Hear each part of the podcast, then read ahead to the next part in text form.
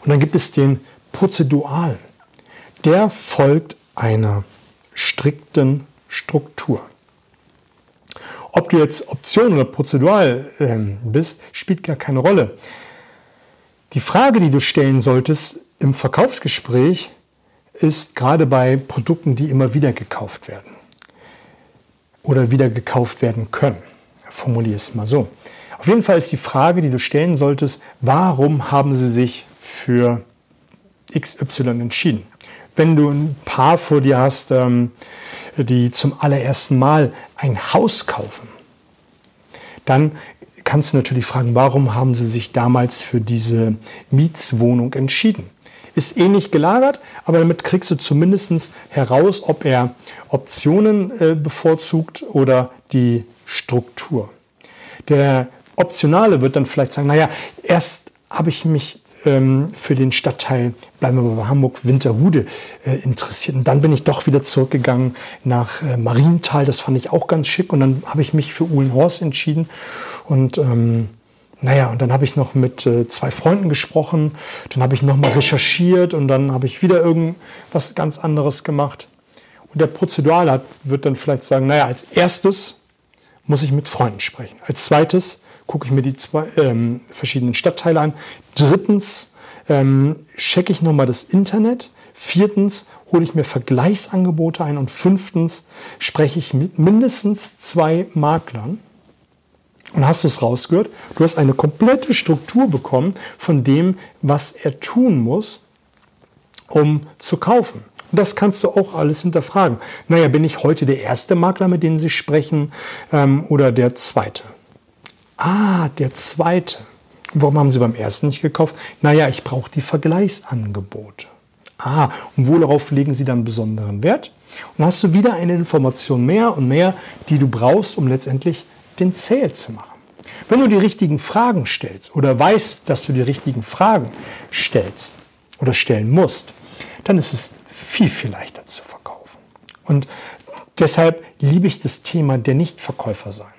Einfach wirklich verstanden haben, was der Kunde braucht, ähm, um dir ein Ja zu geben. Und das hat jetzt nicht unbedingt was damit zu tun, dass ich die Metaprogramme hier programmiere und sage, ach, wenn du die kannst, dann bist du der Nichtverkäufer. Das ist totaler Quatsch. Letztendlich geht es auch um das Thema Mindset, um die richtigen Strategien in einer Verhandlung, um den einen oder anderen Punkt zu setzen, um dann später im Verkauf viel, viel leichter zu verkaufen. Und an dieser Stelle sei ein kurzer Werbeblock ähm, genehmigt. Wenn du irgendetwas mit mir machen möchtest in Form eines Coachings, in Form eines Workshops, geh einfach auf meine Webseite dernichtverkäufer.de, entweder in einem Wort oder mit Bindestrich dazwischen, natürlich mit AE geschrieben oder Du interessierst dich vielleicht für einen Gruppen-Zoom-Call, wo wir jeden Sonntag 18.15 Uhr für mindestens 45 Minuten auf deine persönlichen Fragen eingehen, auf deine persönlichen ähm, Hindernisse, auf deine persönlichen Wünsche und Nöte. Und das ist eine sehr intime Atmosphäre und ich denke einfach, was dein Problem in Anführungszeichen heute ist, kann für jemanden anders irgendwann später eine Problemdarstellung sein bedeuten und hat derjenige zumindest eine Lösung. Und da wir alle im gleichen Kontext unterwegs sind, nämlich Verkaufen, Vertrieb, Rhetorik, Mindset, sind die Probleme, Sorgen, Nöte in meinem Verständnis zumindest immer gleich. Und da kannst du äh, für, ein monatliches, äh, für einen monatlichen Beitrag tagtäglich eine Tasse Kaffee mit dabei sein, äh, jederzeit kündbar, ähm, immer wieder kommen und gehen, so wie Netflix es handelt. Also ganz, ganz einfach zu handhaben. Also wieder zurück zu Optionen und Prozeduren. Natürlich musst du, wenn du herausgefunden hast, dass der eine eher prozedural ist, also einer bestimmten Struktur folgt, und die hast du ja mit der Frage, warum haben sie sich damals für die Mietswohnung oder warum haben sie sich damals schon für eine, warum haben sie damals diese Immobilie gekauft oder wie haben sie die gekauft, kriegst du ja die Struktur. Und dann musst du nichts anderes machen, als dieser Struktur zu folgen. Und dann darfst du auch nicht böse sein, wenn er sagt, ich brauche mindestens zwei Makler. Dann darfst du einfach nur an der Stelle der bessere Makler sein. Und du musst auch immer wieder bei diesen Kunden darauf hinweisen, dass es diese Struktur auch bei dir gibt. Dass du selber einer Struktur im Verkaufsprozess folgst und auch, dass die ganzen Abläufe bei dir sehr strukturell sind, dass man da sehr besonderen Wert drauf legt. Das mögen die. Das mögen diese Kunden. Die anderen Kunden, den optionalen, damit musst du einfach leben und die Flexibilität an den Tag legen, dass er mal von Punkt A zu Punkt B springt.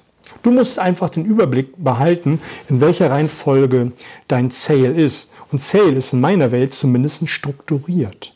Und du darfst einfach nur im Kopf behalten, wo du gerade bist, um dann irgendwann später an den Punkt zurückzukommen, ähm, wo ihr ausgestiegen seid.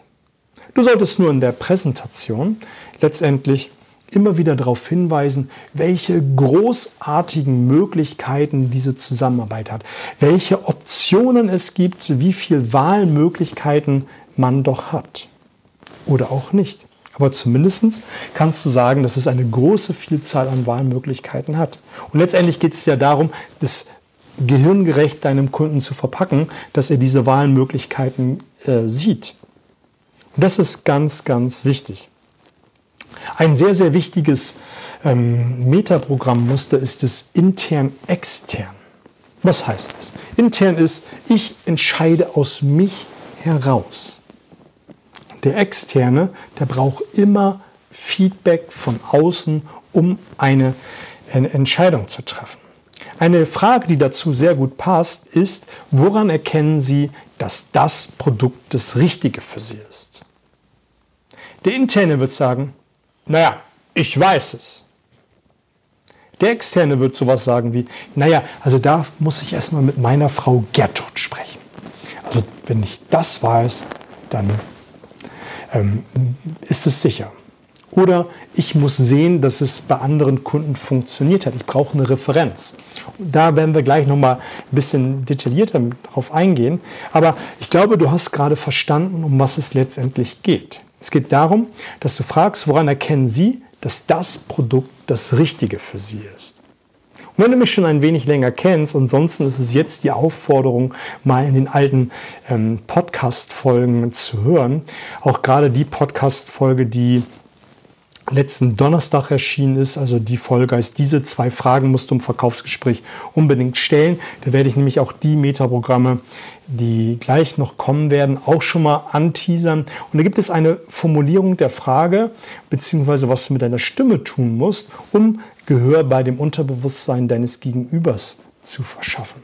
Also, wenn du mit jemandem zu tun hast, der sehr intern ist, der äh, darauf Wert legt, dass er selbst die Entscheidung aus sich heraus trifft, ist es natürlich von ratsam, dass du in deiner gesamten Präsentation immer wieder eine Formulierung verwendest wie. Letztendlich ist es ihre Entscheidung, das müssen sie ganz alleine wissen.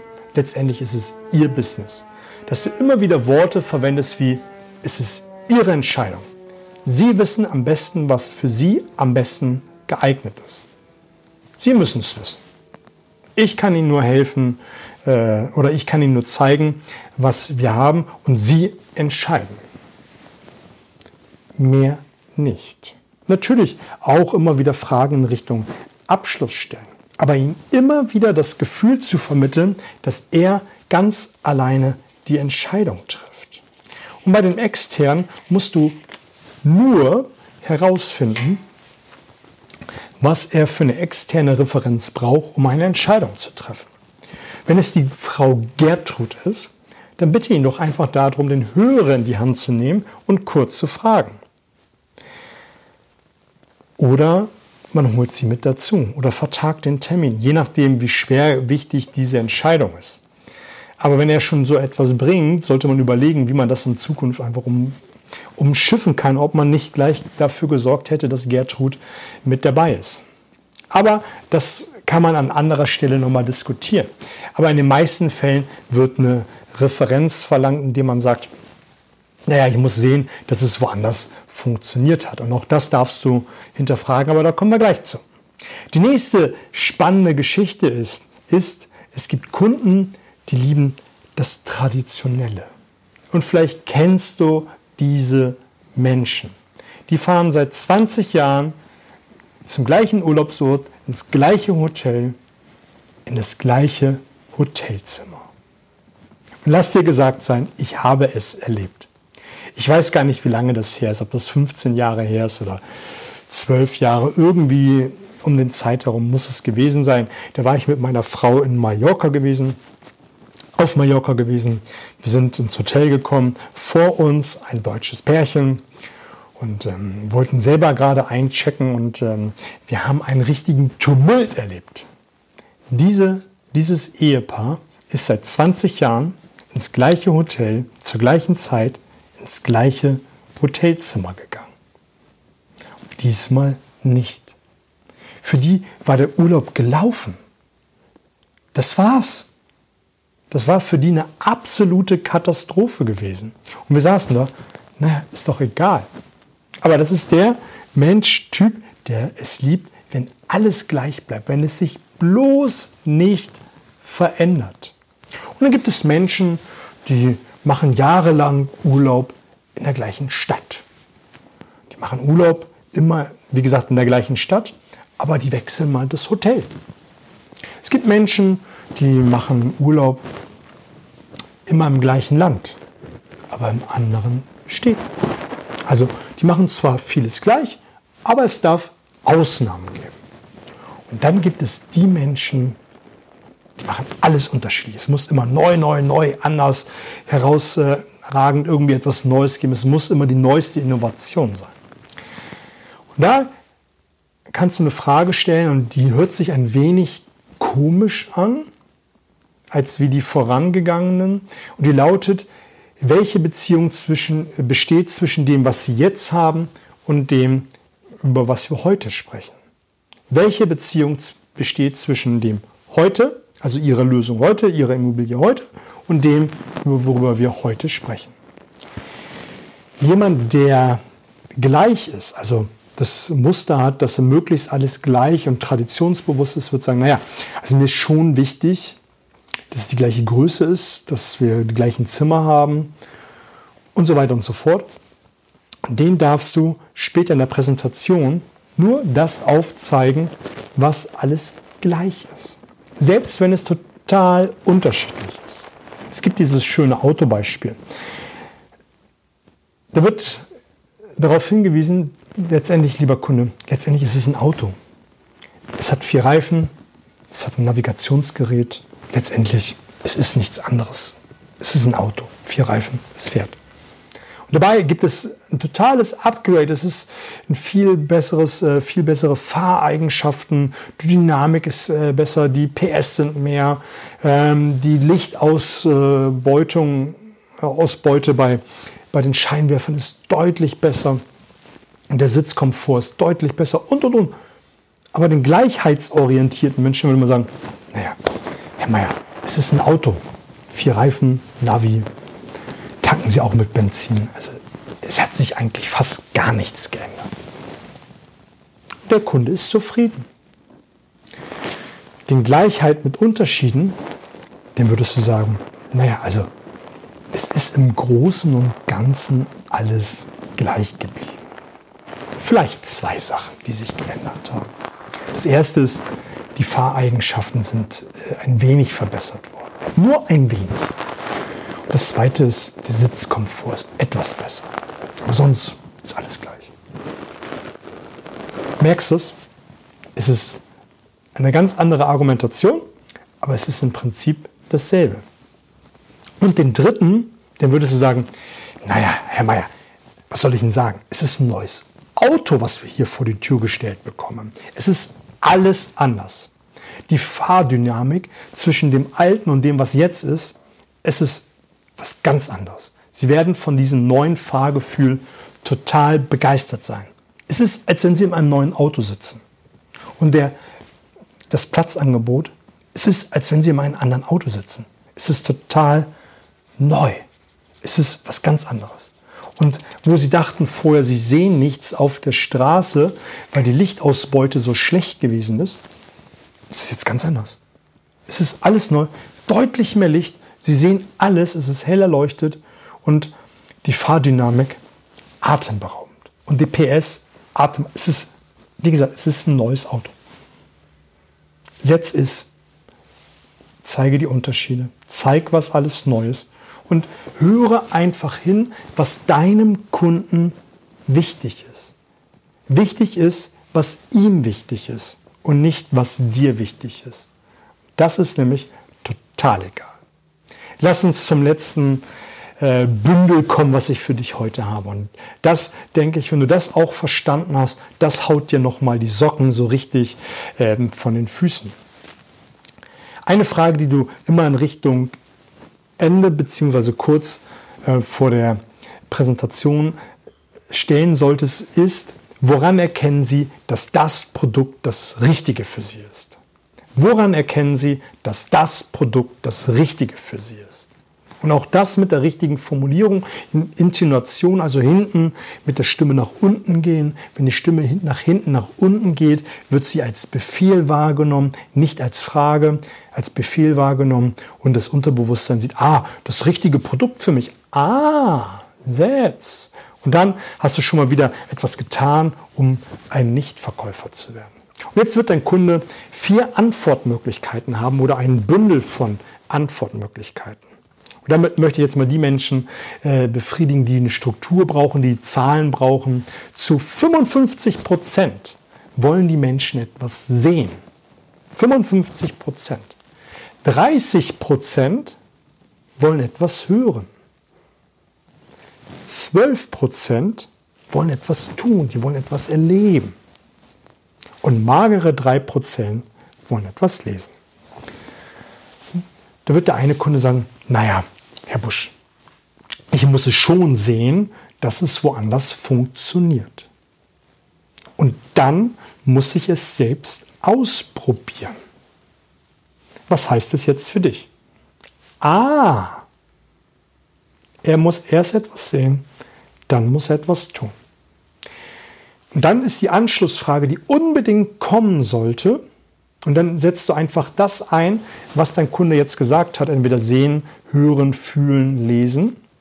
Wie oft müssen sie etwas sehen, hören, fühlen, tun, bevor sie überzeugt sind? Jetzt wird dein Kunde sagen, naja, also ich muss schon zwei Referenzen lesen und ich muss es einmal ausprobiert haben. Ja, das reicht. Was musst du jetzt tun? Ja, du musst ihm zwei Referenzen hinlegen und einmal das Produkt in die Hand geben. Und das ist es. Ein, zwei Worte zum Thema Referenz. Wenn du eine Referenz hinlegst, sollte sie auf Augenhöhe deines Gesprächspartners sein.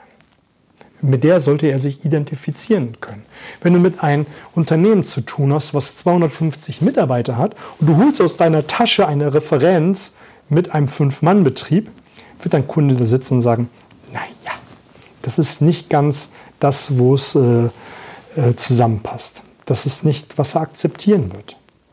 Generell, wenn ein Kunde anfängt, deine Referenz zu kritisieren, weil er sie ablehnt, verteidige sie nicht.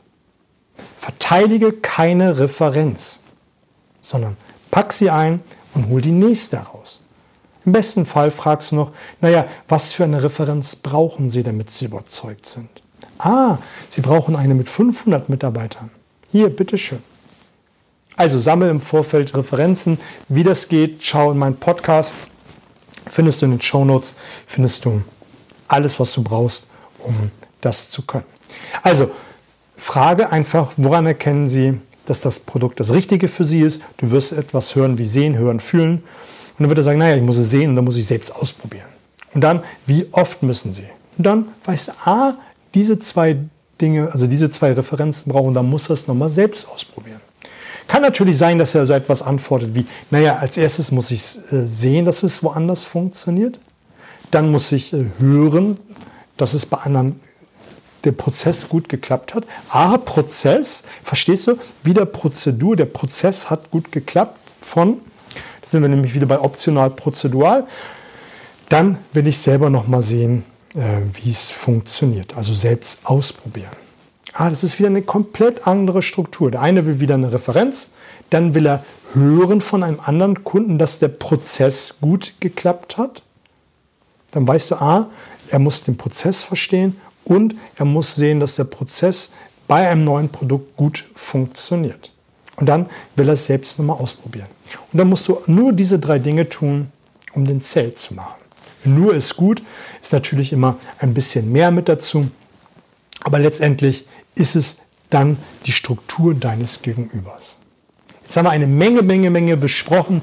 Lass uns das nochmal im Schnelldurchlauf rekapitulieren. Das erste ist, worüber wir gesprochen haben, dass du erstmal herausfinden solltest, wie dein Kunde motiviert ist. Ist er ein Hinzu-Typ, also will er Ziel erreichen? Möchte er äh, ein Bild in leuchtenden Farben, äh, Farben gemalt bekommen? Oder möchte er eher weg von einer Problemstellung? Dann haben wir gesprochen über den Menschen, der detailorientiert ist, der global orientiert ist, also der viele Details mag, der ähm, oder eher global ist, also den Dinge im Überblick verhält. Dann haben wir darüber gesprochen, dass wir mit Menschen zu tun haben, die eher eine Option, Optionen befolgen oder der Prozedur, also A, B, C, D, D, E. Dann haben wir über den Kunden gesprochen, der eher intern oder extern veranlagt ist oder was wir eben hatten, den Traditionsbewussten oder den, der die Tradition mag, aber es darf ab und zu mal was Neues sein. Und natürlich denjenigen, der immer das Neueste haben will, das neueste Technik-Gadget haben will. Das darfst du dann in deiner Präsentation in den Vordergrund stellen. Und die letzten beiden Fragenbündel waren gewesen, woran erkennen Sie, dass das Produkt das Richtige für Sie gewesen ist und wie oft müssen Sie sehen, hören, fühlen, dass das für sie passt.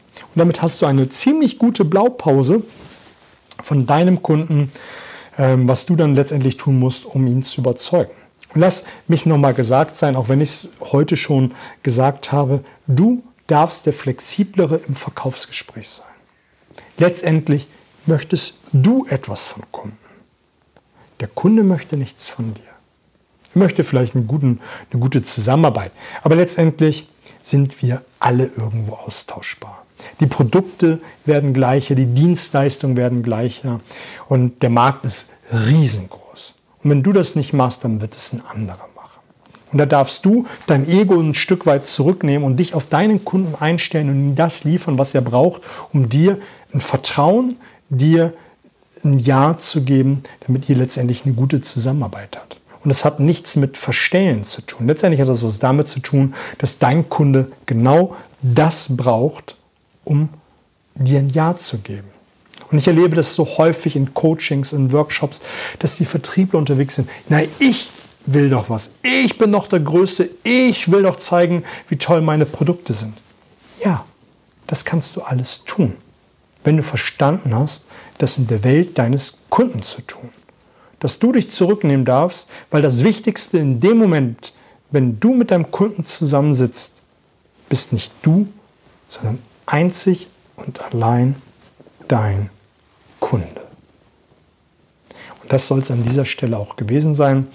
Like und teile dieses Live, damit möglichst viele davon Kenntnis haben. Wie gesagt, der Werbeblock gab es in der Mitte. Wenn du mit mir etwas machen willst, geh auf meine Webseite dernichtverkäufer.de.